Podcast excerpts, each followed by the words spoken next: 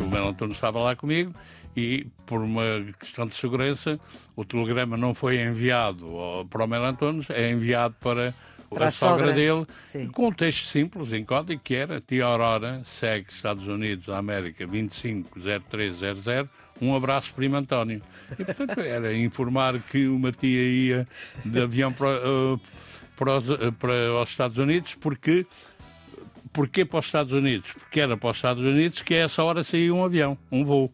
E por isso eu pedi ao hotel para ele ir ver para onde saía um voo e então colocar lá o local de destino. Se o voo tivesse sido para, para a Conchichina, seria. E iria lá para a Conchichina, Sim, segue Estados sim. Unidos, que era para se eles fossem ver, desconfiamos nisso. Não, o voo vai de facto. É um, um António qualquer a dizer à prima que a Que tia, tia- que, que segue. Grande tia Aurora E o que essa. interessava era o 250300, 25 às 3 da manhã, que era a hora H em que ia começar. Estamos com Vasco Lourenço, é capitão de Abril, é coronel do Exército Português, arma de infantaria, está na reserva, é também A o. reforma. É que há a situação de reserva e depois há a situação de reforma. Agora já está mesmo e eu já estou na situação de reforma há bastante tempo. Pronto, exatamente. Portanto, se houvesse uma guerra, não podia ser chamado como reservista. É isso, muito bem. É presidente da Associação 25 de Abril, pertenceu ao MFA, é uma sigla que há uns anos toda a gente sabia o que era, hoje vou explicar, é o movimento das Forças Armadas, que nos trouxe aqui, e nunca teremos obrigados suficientes para agradecer, que nos trouxe o 25 de Abril de 1974. Integrou o Conselho da Revolução, até ele se extinguir com a revisão constitucional de 82, é uma matéria que nós já falámos várias vezes aqui no Bloco de Notas. Antes fez a Guerra Colonial, na Guiné, onde esteve de 69 a 71, e agradeço-lhe, Coronel Vasco Lourenço, muito obrigada por fazer parte desta família do Serviço Público Bloco Notas, que é um programa de rádio que ajuda os estudantes que estão nos últimos anos do secundário, mas também quem se interessa por saber mais, neste caso estamos nesta disciplina de História. E hoje vamos querer saber mais sobre o 25 de Abril, eu sei onde é que estava no 25 de Abril, aliás, é a pergunta magnífica, uma vénia aqui ao Batista Bastos, por uma pergunta que com uma, a resposta diz tudo, portanto é uma pergunta muito bem feita. Eu sei onde é que estava, estava nos Açores. Vamos lá começar a explicar. Estava nos Açores porque não podia estar em Lisboa, não é? Foi Sim, mandado para os Açores. Vamos lá ver. Eu costumo dizer que, eh, como o poeta diz, que o homem para se realizar tem que escrever um livro, plantar uma árvore e, fazer um um filho. filho. Eu estou mais realizado porque tive a sorte de participar ativamente no 25 de Abril. Além, além dessas três coisas que já fiz, eh, participei ativamente no 25 de Abril. Mas o 25 de Abril é também, o dia 25 de Abril é também um, um dos dias eh, onde eu tenho um dos maiores des- desgostos da minha vida, porque eh, eu estive a dirigir, eh, posso dizê-lo, toda a conspiração, era o responsável, era o responsável operacional e em- no dia 9 de- de março de 74 eu sou transferido compulsivamente para os Açores, para a Ponta Delgada e, portanto, deixei de poder fazer aquilo que seria a minha função natural, dadas as minhas responsabilidades no movimento dos capitães, na altura ainda era movimento dos capitães, ou aliás tinha passado a, MFA, Movimento das Forças Armadas, na reunião que fizemos em 5 de março, em Cascais, mas eu era o responsável operacional, portanto seria certamente o comandante das operações, não pude estar, fui substituído pelo Otelo, e por isso, como eu costumo dizer, que o Otelo correu bem, comigo não se sabe, e agora já não se, não se pode fazer a prova. Ah, pois não. Portanto, eh, estava em Ponta Delgada, atuando lá, eh, Mas o que é que tinha feito para o mandarem para os Açores? ser do MFA, eu, eu, ou do Movimento dos Capitães, eu fui detectado como um dos eh, elementos conspiradores há muito tempo, fui chamado por duas vezes ao chefe de Estado-Maior e ao secretário de Estado do Exército, eh, admoestado, eh, fui obrigado a dormir uma noite num quartel e o Diniz de Almeida eh, noutro quartel na noite de 22 de dezembro para 23 de dezembro. Tiveram receio que nós os dois nessa noite fizéssemos um golpe de Estado e então, portanto, eu estava Mas, detectado há portanto, muito isso tempo. quer dizer que a hierarquia militar, antes do 25 de Abril, tinha conhecimento que existia o movimento das Eu Forças sabia Armadas? porque nós assumimos desde o início, quando fizemos a primeira grande reunião, que é onde nasce teoricamente, o movimento dos capitães, a 9 de setembro em Alcáçovas. 9 de setembro de 73. De 73 em Alcáçovas.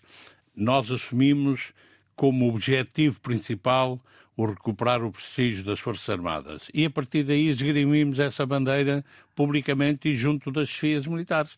Eu tive nessas discussões com o chefe de Estado-Maior da Região Militar de Lisboa okay. e com o, o Coronel Viana de Lemos, que era o Subsecretário de Estado do Exército, numa outra reunião, eu tive a oportunidade de lhes dizer senhor é militar, venha à próxima reunião, porque quando eles me diziam, ah, vocês andam aí a fazer umas reuniões, andamos, sim senhor para recuperar o prestígio das Forças Armadas. Você é militar, venha à próxima reunião. Ah, mas eu não quero ir, faz mal.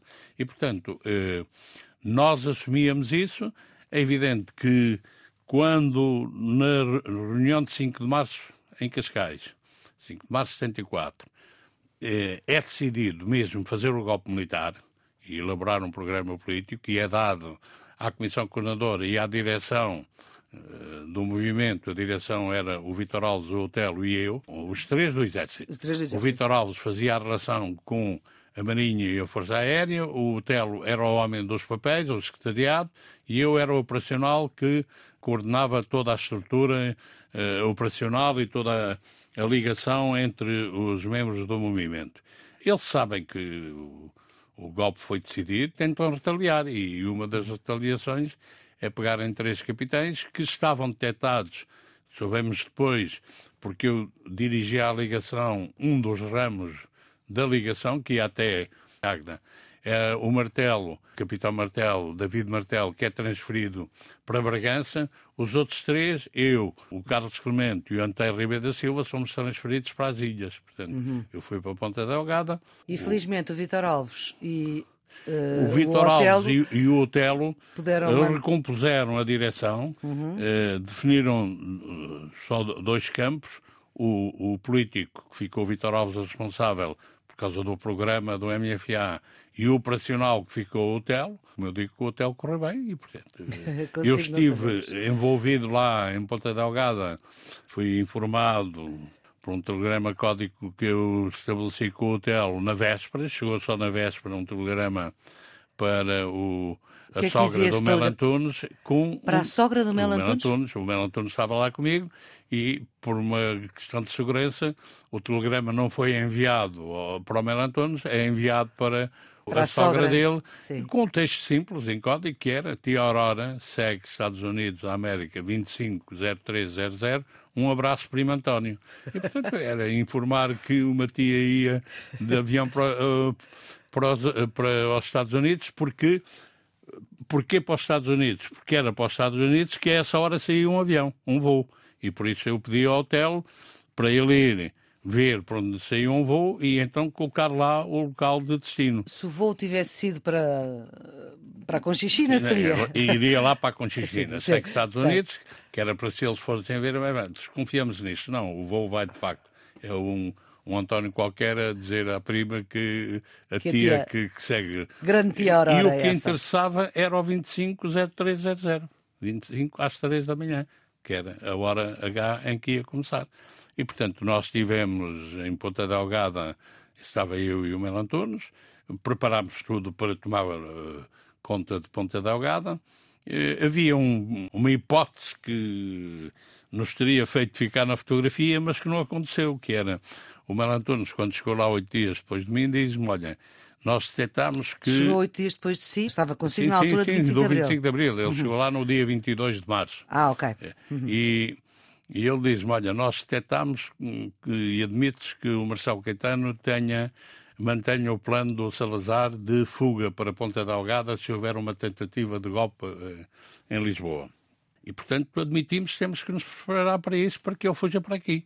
Eu disse: só, só ponho uma condição, eu é que vou comandar eh, a guarda de honra ao aeroporto, porque nada me vai dar mais prazer do que telefonar a seguir ao hotel e dizer: Olha, este já está dentro, não te preocupes com ele que já o meti dentro. Portanto, não tive essa sorte porque eles aqui resolveram não deixaram o Marcelo fugir. Ele depois é que é mandado para a Madeira por nós, mas, mas a ideia era que o Marcelo conseguisse fugir, eh, que era o plano que o Salazar tinha. Não sei se o tentaram, se não, o que é facto é que não deixaram prender ou não antes aqui. Ora bem, se nós retomarmos aqui o, a fita do tempo, que é agora uma expressão em voga, O seu 25 de Abril, então, começou no dia 5 de março, nessa reunião de não, Cascais? Não, não, não. Ou começou o... a, a 9 de setembro de 73? Eu direi que começou ainda antes. A começou o, quando? O, Bem, para já, para mim, começou na guerra. Eu, ao regressar da guerra. Portanto, regressa em 71. Em, em 71, eu regresso, eu fui para a guerra conhecido que ia fazer, cumprir o meu serviço de cidadão, e ainda para cima militar eh, do quadro permanente. Eh, a guerra abriu meus olhos, como eu digo, e eu regressei da guerra com três sentimentos relativamente contraditórios. Hum e, já, já afirmei isso no livro do, do, do, Interior da Revolução. Sim. O primeiro é que eu vinha satisfeito comigo próprio porque me sentia realizado, porque tinha demonstrado que era capaz de cumprir bem a minha função de, de militar e de, de, comandante, tinha tido resultados muito bons uh, operacionais e tinha conseguido provar a mim próprio uh, a dúvida que eu tinha que perante uma situação em que o medo surgisse, eu conseguia vencer o medo. E, portanto, é, é das hum. melhores sensações que eu tive ao longo da vida.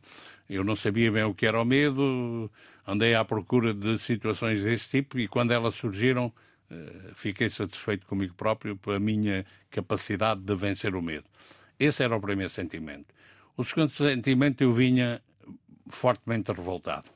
Porquê? Porque eu tinha descoberto durante a, minha comissão, durante a guerra, que eu estava a ser instrumentalizado, estava a ser utilizado por um, um poder uh, ilegítimo de ditadura que estava a impor até a, a guerra contra os interesses do, do, do, povo português. E depois trazia outro sentimento que era determinado. E determinado a duas coisas. Primeiro, não voltar à guerra. O normal era os oficiais do quadro uhum. permanente estarem aqui um ano e depois voltarem à guerra. E eu vinha determinado, eu à guerra não volto. Cheguei à conclusão que quem tinha razão era quem estava do outro lado a lutar pela liberdade deles e pela independência, portanto que nós estávamos do lado errado, e aí eu decidi à guerra não volto. Eh, mas depois decidi, vinha também determinado a isso. Se entretanto tivesse condições, enquanto estivesse na vida militar, poder utilizar a minha condição de militar para dar a volta à situação, derrubar a ditadura e, e, criar condições para acabar com a guerra, eu vinha determinado a isso. Portanto, o meu 25 de Abril pode ter começado aí, digamos assim. Depois, quando é que ele começa a ter substância? Eu andava já numa de. fiz-me angariador de seguros de vida, estava a preparar a minha saída do serviço de... militar. Eu era profissional, eh, portanto teria que pedir para sair, provavelmente não me deixariam e eu estava disposto, nem que tivesse que desertar, a guerra não voltava. E eu andava nisto, a preparar a vida... A vida civil, a digamos vida assim. civil, não é? Quando Ia surge... ser angariador de seguros? Eh, cheguei a angariar dois seguros de vida. É, e sabe se eles ainda resistem a esses seguros? Não faço ideia. Eu sei, porque, eu sei que depois do 25 de Abril, lá os companheiros da companhia de seguros, que era a UAP, de, era uma companhia francesa que tinha a sede ali no Marquês de Pombal. Hum. Eh, Fizeram-nos um almoço de confraternização, eles quiseram confraternizar comigo e depois disseram olha que tens lá dois prémios para receber dos seguros que fizeste. Quer lá saber dos prémios? Entreguei isso a uma instituição qualquer, certo. nunca fui lá receber os... Mas andava eu nisso, surge o Congresso de Combatentes. O Congresso de Combatentes em... em 1973. O então... Congresso Coronel Vasco Lourenço, vamos ficar aí no Congresso dos Combatentes, okay. vamos recomeçar a nossa conversa aí, porque agora vamos ter que ficar por aqui neste Serviço Público Bloco de Notas. A produção é de Ana Fernandes, os cuidados de emissão de Jorge Almeida, a ideia e edição é de Maria Flor Pedroso. Tenham um bom dia.